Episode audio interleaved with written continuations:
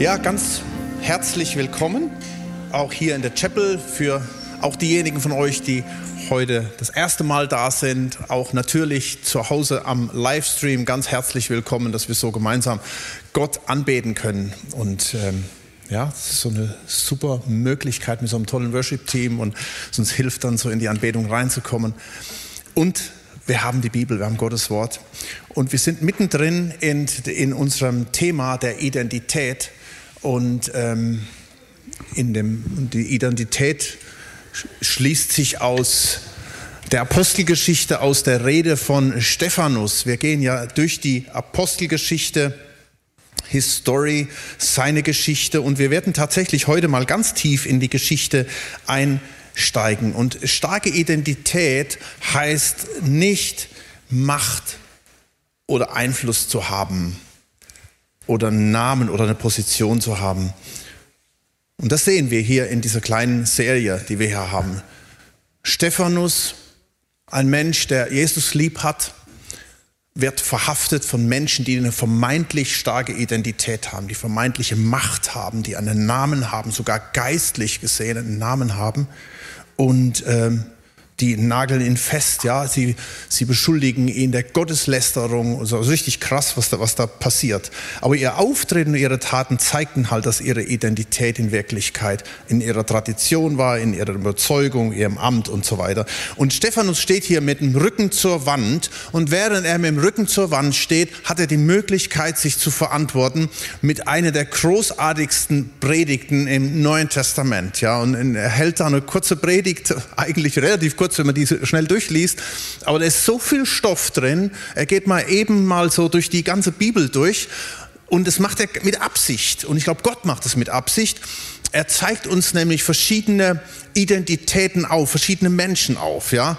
Äh, und, mit, diesen, mit diesen Menschen, von denen Stephanus erzählt, hält er diesem Hohen Rat, diesen Menschen, die in Wirklichkeit halt eben nicht ihre Identität hatten in Gott, wie sie es behaupten, hält er ihnen einen Spiegel vor. Und wir gehen da mal Schritt für Schritt durch und schauen uns im Grunde genommen diese Menschen an.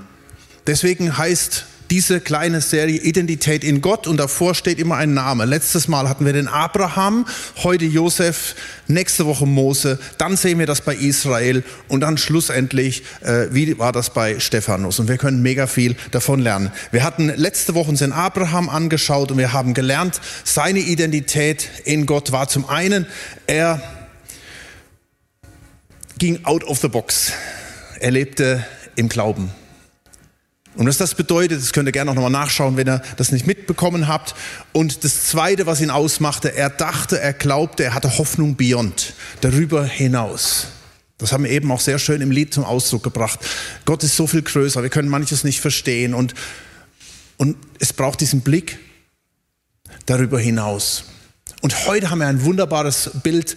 Und interessanterweise, ähm, Stephanus sagt hier nur den Leuten hier, und das sehen wir jetzt im, in dem Vers, also er, er, er sagt gar nicht viel von, von äh, Josef. Es heißt im Vers 8, Kapitel 7, Apostelgeschichte, und äh, er gab Abraham den Bund der Beschneidung und so zeugte Abraham den Isaac, beschnitt ihn am achten Tag und Isaac den Jakob und Jakob die zwölf Patriarchen.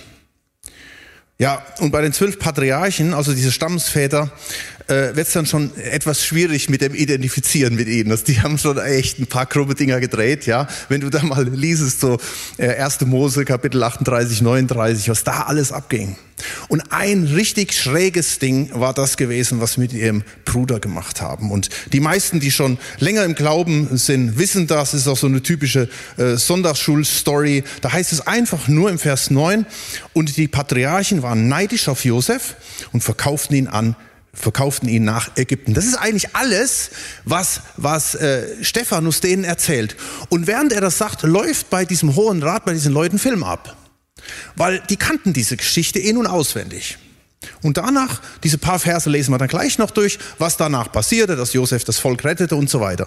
Aber dieser eine Satz, während er den Satz sagt, wissen, weiß der Hohe Rat, der Sanhedrin, diese Ältesten und Schriftgelehrten, alle ganz genau Bescheid aber wir vielleicht nicht so. Und deswegen möchte ich euch diesen Film, der bei den Leuten abläuft, euch gerne mal vorspielen. Also nicht in Form eines Films, es gibt ja so, gab ja so mal einen Zeichentrickfilm über Josef, ähm, aber ich möchte euch das einfach mal erzählen, nochmal in Erinnerung rufen, was da abgegangen ist. Also, ihr könnt das auch nachlesen, diese Geschichte ab Kapitel 37 im ersten Mose. Diese Brüder misshandeln ihn, verkaufen ihn als Sklave an eine vorbeiziehende Karawane und erzählen dem Vater, dass ein wildes Tier ihn gerissen hatte. Und damit waren für Josef alle Brücken abgeschnitten. Niemand interessierte sich mehr für ihn. Selbst der Vater, für ihn war tot. Und Sklave sein, da ist er gelandet, war praktisch das Todesurteil. Und wenn du so tief im Loch sitzt und alles verloren hast, dann fragst du dich, wer bist du eigentlich? Was bleibt da noch übrig? Versuch dich, während wir die Geschichte erzählen, versuch dich mal ein bisschen in, in die Situation Josefs reinzuversetzen. Das wärst du. Du wärst plötzlich aus dem Leben rausgerissen, komplett abge, abgenabelt von den engsten Menschen und du bist komplett weg und du bist ein Nichts mehr, ein Sklave. Und du weißt nicht, ob du den nächsten Tag noch überlebst. Und dann taucht plötzlich dieser kleine Zusatz auf, den du hier siehst im Text. Doch Gott war mit ihm. Ein, ein ganz kleines Sätzchen, das wir schnell überlesen, aber das so entscheidend ist für die Identität von Josef. Doch Gott war mit ihm. Ich weiß nicht, wie Josef seinen Glauben lebte, aber wir lesen, dass er bereits mit jungen Jahren von Gott hörte und sogar Träume hatte. Erinnert ihr euch? Josef, seine Träume und so weiter, ja? Ich glaube, es ist wichtig, dass wir Träume haben. Aber genauso wie Träume geht es ja auch so, man träumt manchmal ein Zeug zusammen, das ist so unrealistisch. So krass. Und du sagst, was soll das jetzt? Und manchmal ist es auch so mit unseren unseren Träumen, die wir haben, Lebensträumen, und manchmal erfüllen die sich nicht oder wir haben den Eindruck, dass sie sich nicht erfüllen. Aber ich garantiere dir, und deswegen ist das Thema der Identität in Gott so wichtig, wenn du eine Identität in Gott hast, dann schenkt er dir Träume, dann schenkt er dir Dinge, an denen kannst du festhalten. Er schenkt dir Begegnungen und du hältst daran fest und du machst es wie Josef. Übrigens weiß Josef, dass diese Träume keine Schäume sind, sondern dass dieser Traum, den er hat, erinnert euch vielleicht, ja, er träumt, dass da äh, alle möglichen Leute oder seine ganze Familie sich vor ihm verbeugt in, in, in Form von Bildern. Und er träumt das zweimal. Und später sagt er dem Pharao was Interessantes. Der Pharao hat ja auch einen Traum, träumt auch zweimal. Und er sagt er dem Pharao, ähm, und ich garantiere dir, das wird eintreffen, weil wenn Gott etwas zweimal sagt, dann trifft es ein. Also er wusste, hier wird was passieren und daran hatte er sich festgehalten. Also passt auch wieder gut zu Abraham Beyond, ja. Und jetzt schaut, und jetzt geht's ja weiter. Jetzt, jetzt landet er dort als, als Sklave Und am Anfang sah das ja alles so leicht aus, ja. Am Anfang war er Kind des Vaters. Das, das, war ja so, der Vater hatte ihn lieber gehabt wie die anderen Brüder. Also die Brüder hatten schon ein bisschen Recht gehabt, neidisch zu sein. Und das war ein krummes Ding gewesen vom Jakob. Er hatte den Josef lieber als die anderen. Und darum waren sie neidisch. Aber sie machten es halt, war halt eben falsch. Okay, bei ihm ging die Karriere leider steil nach oben und er denkt, okay, das erfüllt sich ja jetzt so langsam, ja dass sich alle dann irgendwann mal vor mir verbeugen und plötzlich Cut. Die Brüder verkaufen ihn als Sklave nach Ägypten. Er ist in Ägypten bei dem Hof Potiphas, also Potiphas kauft ihn ein sozusagen. Er ist ein Nichts, er ist ein Nobody. Er schafft sich da sozusagen hoch, findet Anerkennung bei Potiphar und Potiphar, er nennt ihn sozusagen zum Geschäftsführer. Er befördert ihn, er unterstellt ihm alles. Und Josef denkt so, oh cool, ah Gott, ich danke dir, jetzt, jetzt macht die Sache langsam Sinn. Und plötzlich cut. Und es bricht wieder alles zusammen. Warum? Miss Potiphar. Ja, Ihr kennt die Geschichte vermutlich Miss Potiphar. Die Frau von Potiphar, die Frau ohne Namen. Sie wird immer als die Frau Potiphars bezeichnet. Vermutlich eine sehr junge, attraktive Frau, denn diese alten äh, Typen, die nahmen sich in der Regel gerne junge, attraktive Frauen. Und diese junge, attraktive Frau äh, will Sex haben mit Josef, also so ganz simpel blatt. Und was macht Josef? Er reißt sich von ihr los und flieht und Potiphars Frau verleumdet ihn. Und Josef Kat landet im Knast. Wegen dieser Frau. Alles vorbei. Und er sagt sich, hey, was soll das? Gott, ich diene dir doch. Ich, ich, mach, ich will doch nur dir gefallen. Ich will nur für dich leben. Und jetzt das zweite Mal schon erlebe ich so ein Ding. Und, und ich meine, was hat er falsch gemacht? Er hat einfach nur gesagt, ich will nicht mit dieser Frau schlafen, die die Frau eines anderen ist. Mehr war da nicht. Und er wird verleumdet und er landet im finsteren Bunker. Es wird später als Loch bezeichnet.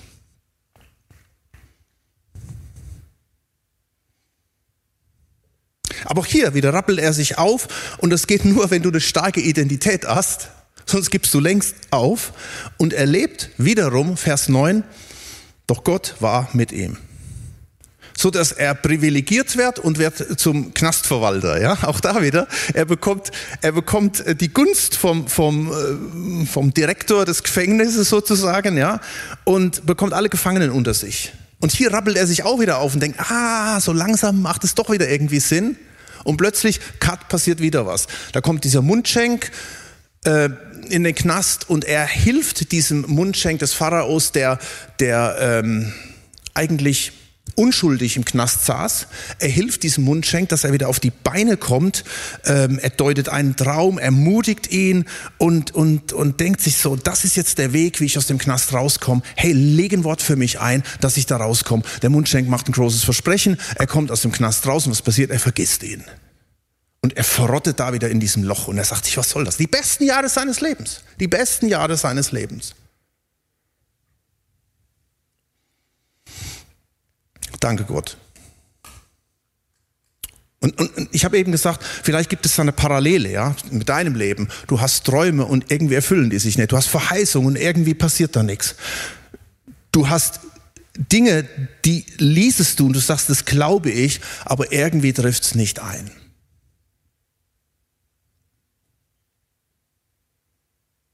Und während er da sitzt und Gott schweigt, passiert was. Ja? Er sitzt im Knast. Es passiert eigentlich nichts, aber parallel passiert was, denn Gott hat das alles so eingefädelt. Der Pharao träumt zweimal von fetten Kühen, mageren Kühen von, und so weiter. Keiner kann den Traum deuten. Und dann kommt dieser Mundschenk und sagt, Moment, da war doch was. Ich kenne jemanden, der kann diesen Traum deuten. Und er erzählt seine Geschichte. Und Josef wird aus dem Knast geholt. Und dann heißt es hier im, in, unserem, in unserem Text weiter, und er rettete ihn aus all seinen Bedrängnissen, gab ihm Gnade und Weisheit vor dem Pharao, dem König von Ägypten, setzte ihn zum Fürsten über Ägypten und sein ganzes Haus. Und dann kam eine Hungersnot über das ganze Land Ägypten und Kanaan und große Drangsal. Und unsere Väter, die in Kanaan saßen, also Jakob und die Patriarchen und so weiter, hatten keine Speise. Als aber Jakob hörte, dass Korn in Ägypten war, sandte er unsere Väter zum ersten Mal aus. Beim zweiten Mal gab sich Josef seinen Brüdern zu erkennen. Und die Abstammung Josefs wurde dem Pharao bekannt. Da sandte Josef hin und rief seinen Vater Jakob zu sich und seine ganze Verwandtschaft von 75 Seelen. Jakob aber zog nach Ägypten hinab und starb er und unsere Väter. Und sie wurden herübergebracht nach Sichem und in das Grab gelegt, das Abraham um eine Summe Geld von den Söhnen Hemors, des Vaters Sichem, gekauft haben. Ja? Plötzlich macht alles Sinn. Plötzlich macht alles Sinn. Dafür musste Josef irgendwie in Ägypten landen, an den Hof des Potiphars, in den Knast, weil dort der Mundschenk des Pharaos sein wird, der dem er seinen Traum deuten kann, der wiederum so nah bei Pharao ist und Josef vor ihn bringt. Und dann heißt es, und sie entließen ihn aus dem Loch. Josef deutet den Traum des Pharaos und der Pharao macht ihn zum zweitwichtigsten Mann im ganzen Imperium der damaligen Zeit.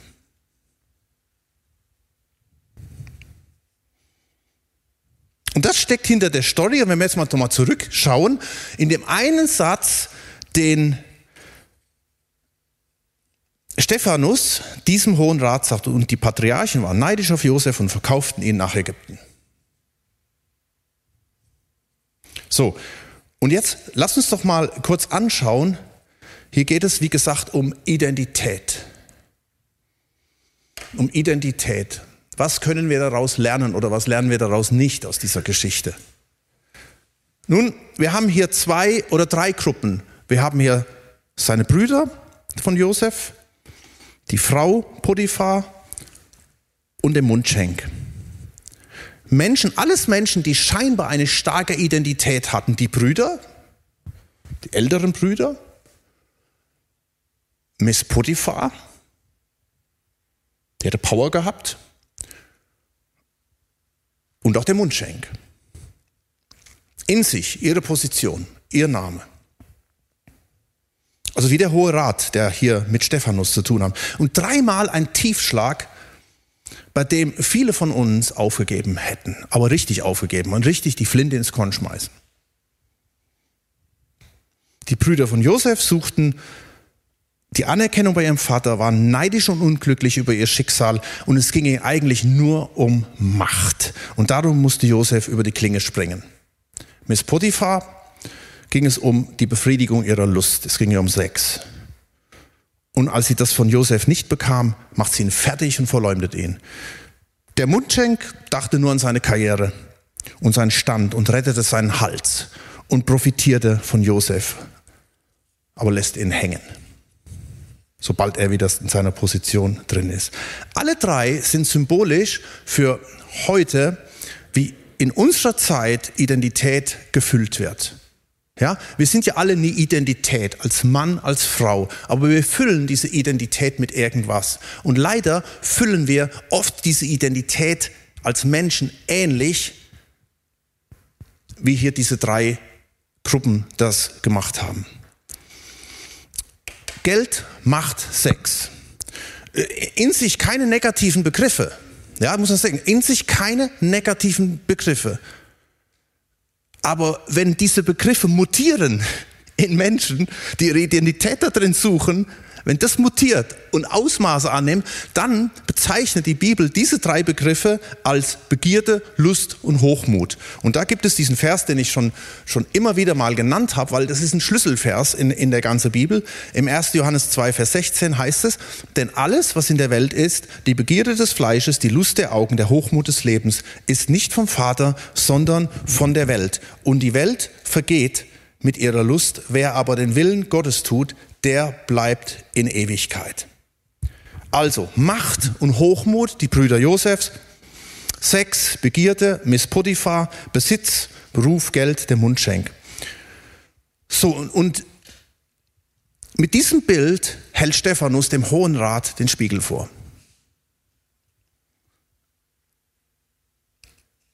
Weil es bei ihnen auch ähnlich war. Da war es vielleicht nicht der Sex, da war es die Macht, da war es das Geld, da war es der, das Ansehen. Und schaut mal, wie Josef mit diesen drei Schlüsselbereichen umgeht. Und das ist das Vorbild jetzt. Macht.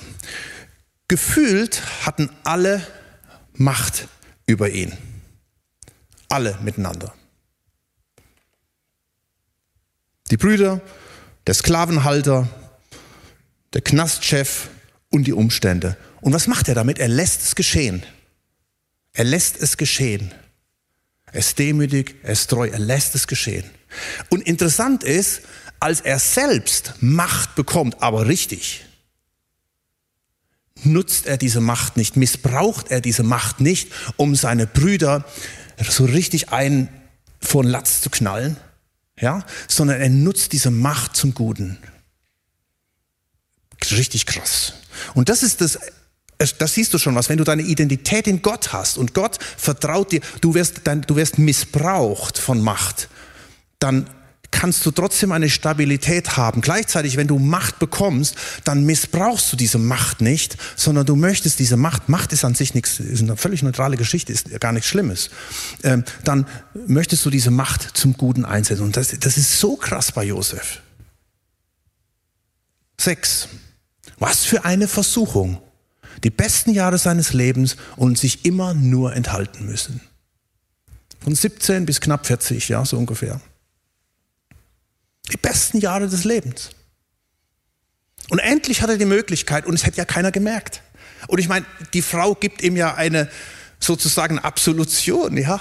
Diese attraktive Miss Potiphar, komm, leg dich zu mir. Hey, lass doch einfach mal. Relax, entspann dich. Lass es geschehen. Und keiner wird es merken. Und er flieht und lebt es nicht einfach aus. Er flieht. Geld. Der dritte Bereich. Er hatte alles bei Papa gehabt. Er war bevorzugt. Lieblingskind. Top gestylt, ja, erinnert euch an diesen tollen Mantel, den er da anhatte. Und von heute auf morgen alles weg. Dann dient er Potiphar und macht Potiphar reich. Er, er, ist Verwalter, er ist Geschäftsführer, er macht ihn reich, aber er hat nichts davon, überhaupt nichts. Er macht andere reich. Und Potiphar ist so beeindruckt, dass Potiphar selbst sagt, da ist Gott daher, das muss ein Gott geben. Es muss ein Gott geben, so wie der drauf ist.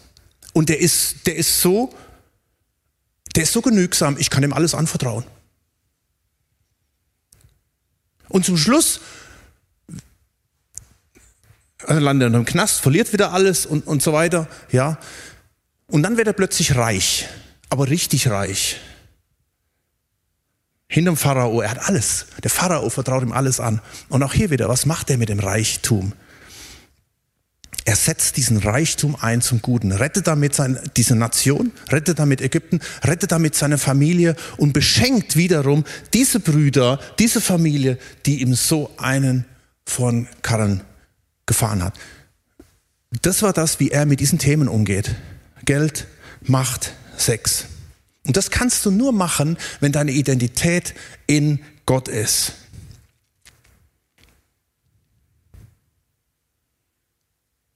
Denn dann dominieren die, diese Begriffe nicht.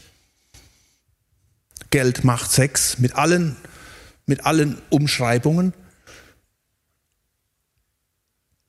sondern dann wirst du das richtig einordnen. Ich möchte euch drei Begriffe mitgeben. Die, die drei Begriffe, einfach mal diese Begriffe, die, die können einfach jetzt mal mit dir gehen, ähm, durch die Woche hindurch und äh, was das mit dir macht. Das ist das, was, wie Josef das gelebt hat. Im Blick auf Macht, Anspruchlosigkeit. Anspruchslosigkeit. Im Blick auf Macht. Er, er musste das mal. Er, er, die haben ihre Macht über ihn ausgebreitet. Aber er blieb ruhig. Er ließ es geschehen. Und als er Macht hatte, er hatte nicht den Anspruch irgendwas. Er hat das gar nicht nötig gehabt, weil er seine Identität in Gott hatte. Enthaltsamkeit. Er hatte nicht den Himmel auf Erden gesucht mit, mit einer Partnerin oder mit Sex oder was auch immer. Er konnte enthaltsam sein, weil seine Grund, Identität, wir hatten auch mal über Intimität geredet. Intimität ist Gottes Wunsch, dass wir intim werden mit ihm. Sorry, dass ich das so einfach sage. Das ist nämlich, wir denken immer bei Intimität an Sex und es ist manchmal das höchste der Gefühle. Nein, ist es halt eben nicht, sondern Identität in Gott heißt auch Intimität mit ihm. Heißt, wenn wir vom Himmel auf Erden reden, da ist der Himmel auf Erden. Und Genügsamkeit, deswegen kann er enthaltsam sein, ja. Und Genügsamkeit im Blick auf Geld. Ey, das ist für uns wäre so wichtig, genügsam zu sein, zu leben mit viel, zu leben mit wenig. Wenn plötzlich keine Kohle mehr da ist, dann falle ich nicht durch ein bodenloses Loch und wenn ich plötzlich im Lotto gewinne, dann bleibe ich bescheiden. Es ist nur Geld. Es ist nur Besitz. Das geht aber nur, wenn du deine Identität in Gott hast. Du sagst vielleicht, ja, aber okay, der hat ja sein Happy End gehabt. Ich aber nicht. Ich sitze im Loch drin. Mein, der hat sein Happy End gehabt. Aber weißt du, darauf kommt es gar nicht an. Ja, er hat ein Happy End. Das gab es ein Happy End in seinem Leben. Aber diese Anspruchslosigkeit, Enthaltsamkeit und Genügsamkeit, die lebte er aus, als er mitten in der, da in der Kacke drin saß. Eine Enttäuschung nach der anderen. Menschen, die ihn verletzt haben, die ihn niedergemacht haben, als er nichts hatte. Als Leute ihre Macht ausmissbraucht haben, als Menschen ihn versucht hatten. In, in dieser Phase lebte er das aus. Und das ist das Entscheidende. Das Entscheidende, und das werden wir auch später bei Stephanus noch sehen, ich habe das schon ein paar Mal gesagt, Stephanus ist nicht in die Geschichte eingegangen, weil er so ein toller, gläubiger Christ war und weil er so gut reden konnte, sondern er ist in die Geschichte eingegangen. Ähm, ja, das war kein Happy End, was er hatte. Aber er hat ein Leben gehabt was ein Stück weit auch von diesen Begriffen geleitet war. Und ich glaube tatsächlich, wenn wir diese Identität in Gott haben, und dann wirst du mitten im Loch, in dem du vielleicht jetzt gerade drin sitzt, das haben und das erleben. Das ist mein Gebet für dich und für mich und für uns alle. Und ich glaube, das ist die Geschichte auch von Josef, zu sagen, hey, ich kann so sein. Und wenn ich, wenn ich da drin bin, weißt du, und dann macht es Sinn, wenn du dann hörst oder liesest ähm, im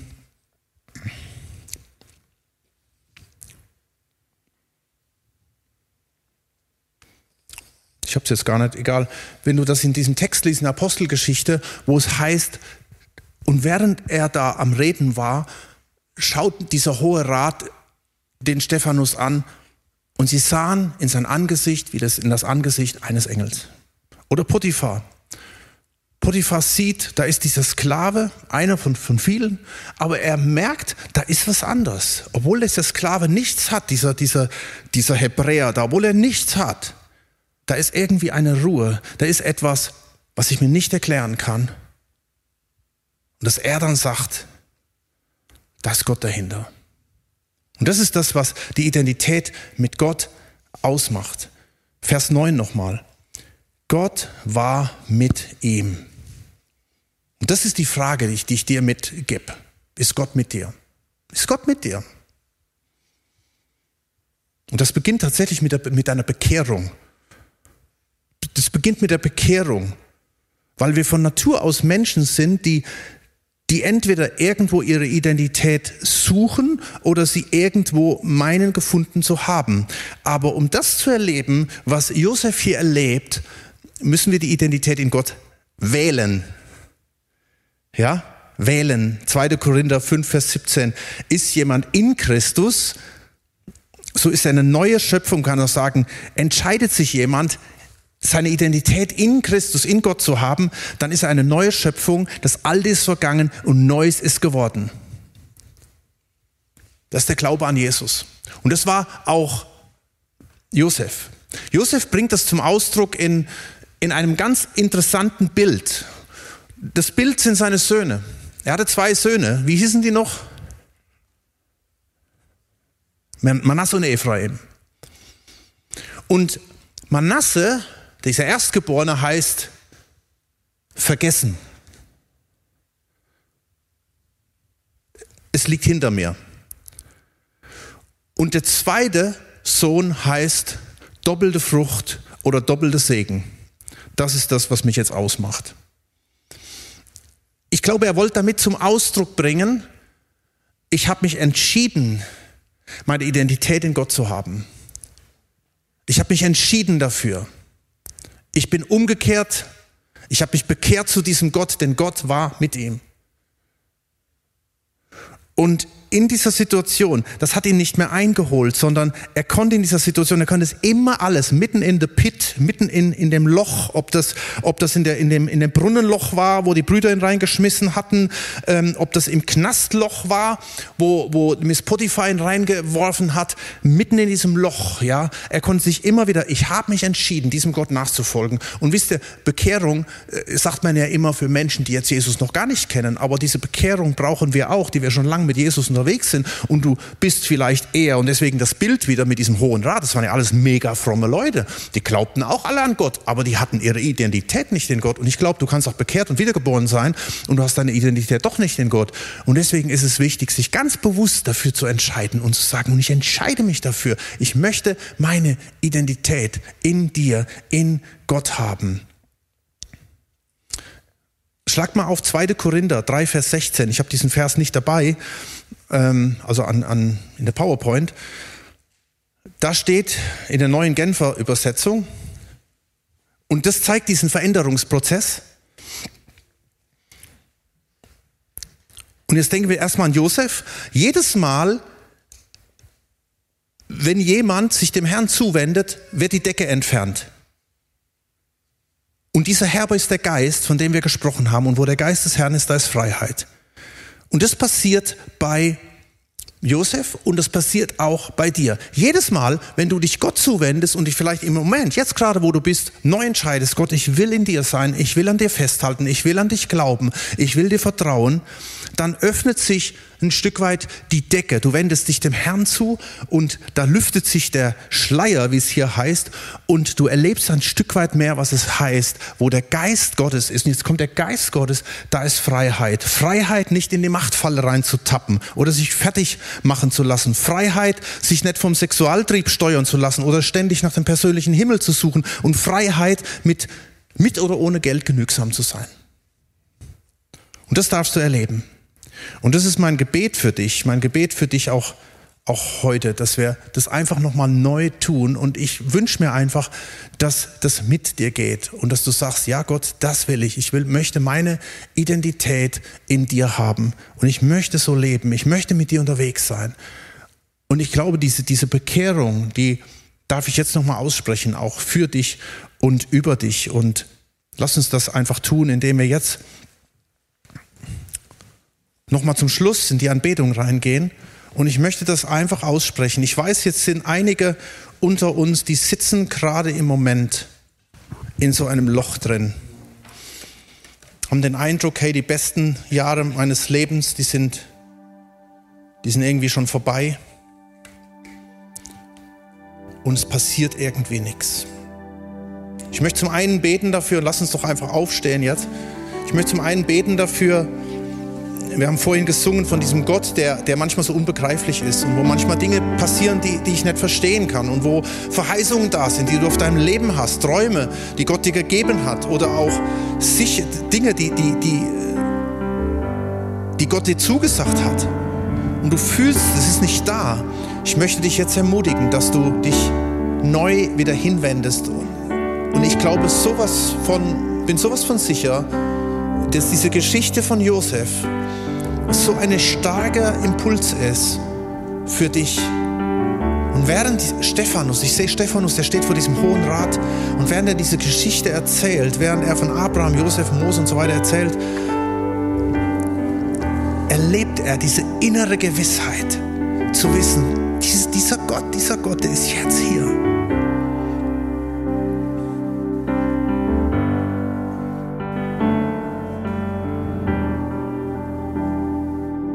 Herr, ich komme jetzt mit meinen Geschwistern hier in der Talstraße und zu Hause an den Monitoren zu dir.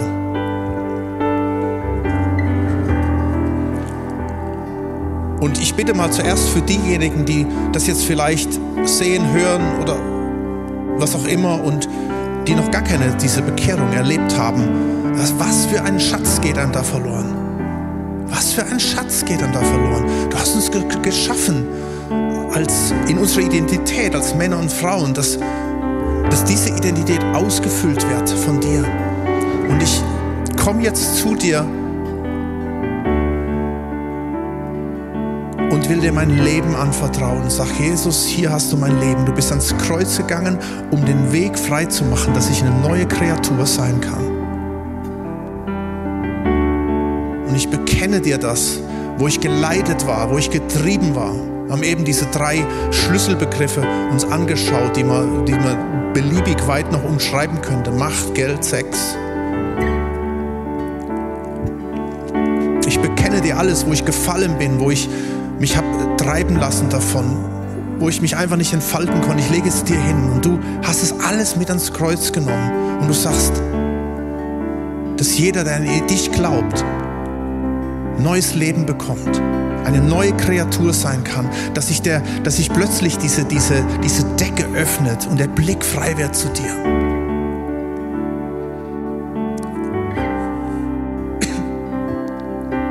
Und jetzt bitte ich dich für uns, die wir schon lange mit dir unterwegs sind und jetzt gerade, hier sind einige, die gehen gerade durch eine tiefe, schwere Krise.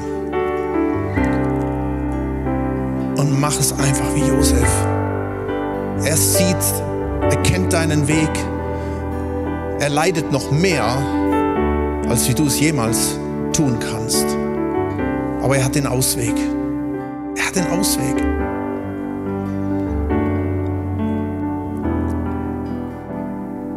Und er möchte dir sagen, vertraue auf mich, schau auf mich. Hey, du bist enttäuscht von Menschen, du wirst auch noch viel mehr enttäuscht von Menschen, wir werden ständig enttäuscht. Das sind Menschen, die leben uns, die missbrauchen uns, die wollen uns versuchen. Und manchmal ist es auch der the other way around, umgekehrt, dass wir zu Menschen werden, die andere versuchen, die andere missbrauchen. Und wir kommen jetzt vor dich, Jesus, uns auch wieder neu mit der Vergebung beschenken zu lassen, dass du da bist, dass du uns begegnest, dass das neues Leben aufbrechen kann.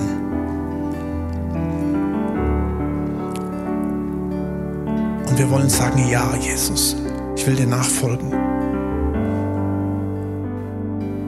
Ich möchte meine Identität in dir haben. Ich möchte an dich glauben. Ich möchte dir vertrauen. Und ich bitte dich jetzt, Heiliger Geist, erfülle du jeden Einzelnen hier in diesem Raum mit deinem Geist, mit deiner Kraft, weil das schaffen wir allein nicht, anspruchslos zu leben, enthaltsam zu leben, genügsam zu leben. Wir schaffen es nicht. Es geht nur mit diesem kleinen Zusatz und Gott war mit ihm. Und so möchte ich das über dir aussprechen, dass die Kraft Gottes dich neu erfüllt, erfrischt und dass du weiter festhältst an dem, was Gott dir verheißen hat. Und er,